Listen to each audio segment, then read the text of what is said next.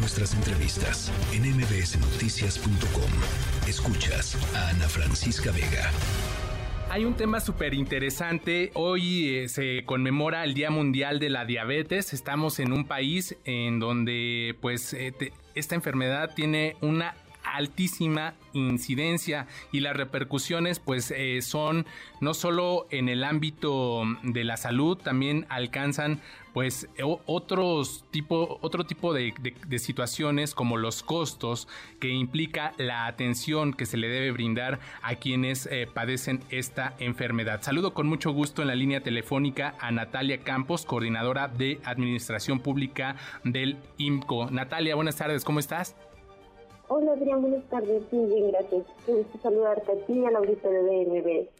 Pues eh, bienvenida, gracias por brindarnos estos eh, minutos. Eh, ¿qué, ¿Por dónde empezar con, con este tema? El costo del tratamiento de la diabetes en el IMSS ha incrementado en los últimos años. Esto pues también implica que haya una menor atención en la capacidad para dar atención a quienes padecen esta enfermedad.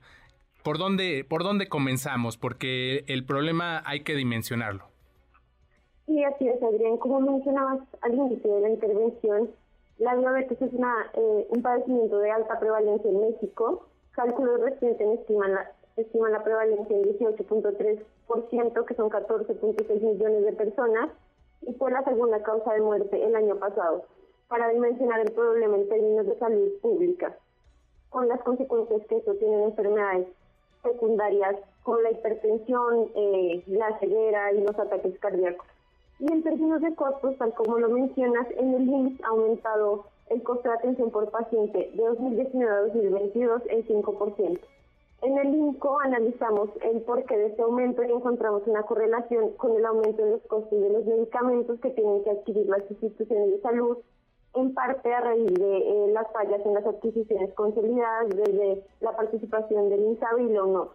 Entonces, existen consecuencias importantes en salud pública y existen consecuencias para el presupuesto público por lo cara que es esta enfermedad de atender.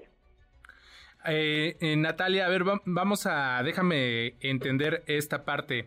Cuando se incrementa este asunto donde, pues, eh, se incrementan en los costos, la gente que acude a los servicios de salud del IMSS, pues también eh, ve afectado el servicio que, se le está otorgando. ¿Qué, ¿Qué, es lo que tendría que hacer eh, como política pública eh, las autoridades, en este caso de salud, para atender esta problemática? Porque pues no hay dinero que alcance cuando pues no hay también políticas de prevención. Sí, así es, lo dices muy bien. En este caso nosotros observamos dos posibles acciones de política pública. La primera encaminada, y como lo, lo han venido mencionando en muchas ocasiones, a la prevención.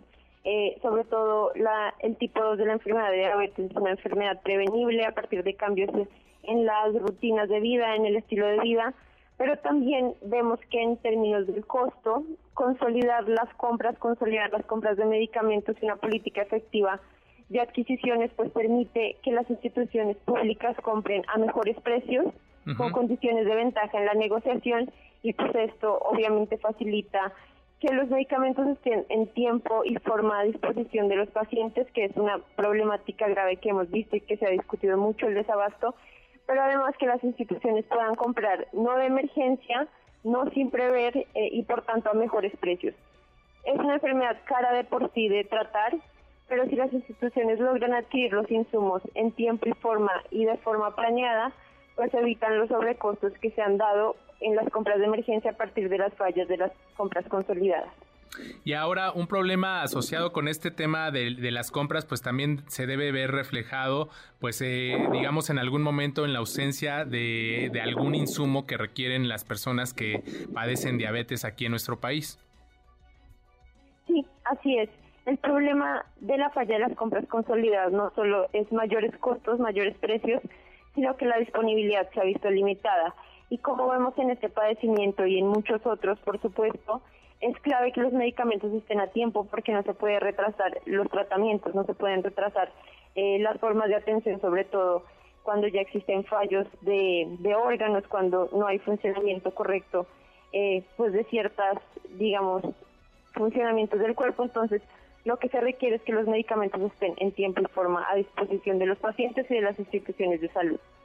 Natalia, déjame preguntarte respecto a los cálculos de, de, lo que resulta pues atender la diabetes eh, para el sector público, un gasto de más de 50 mil millones de pesos tan solo el año pasado.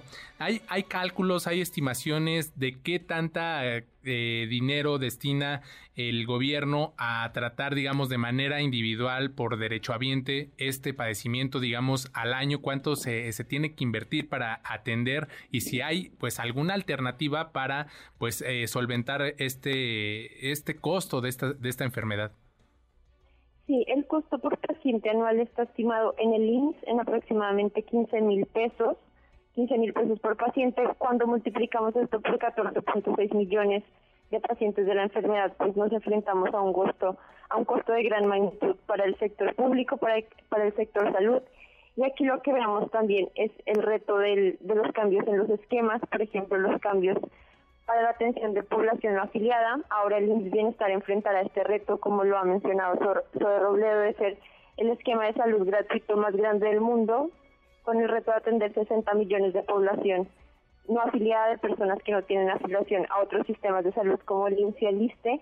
Entonces, en primer lugar, el problema público está dado por una gran población a atender, también por un problema de diabetes no diagnosticada y de prediabetes, que son instancias en las que se puede prevenir la enfermedad, pero también cuando ya se ha diagnosticado la diabetes e incluso cuando llegan a tener manifestaciones como la pérdida de miembros inferiores, eh, pues ya resulta aún más caro el tratamiento. Entonces, eh, el problema sí estado por la magnitud de las personas, pero también porque la enfermedad es cara de atender en sí.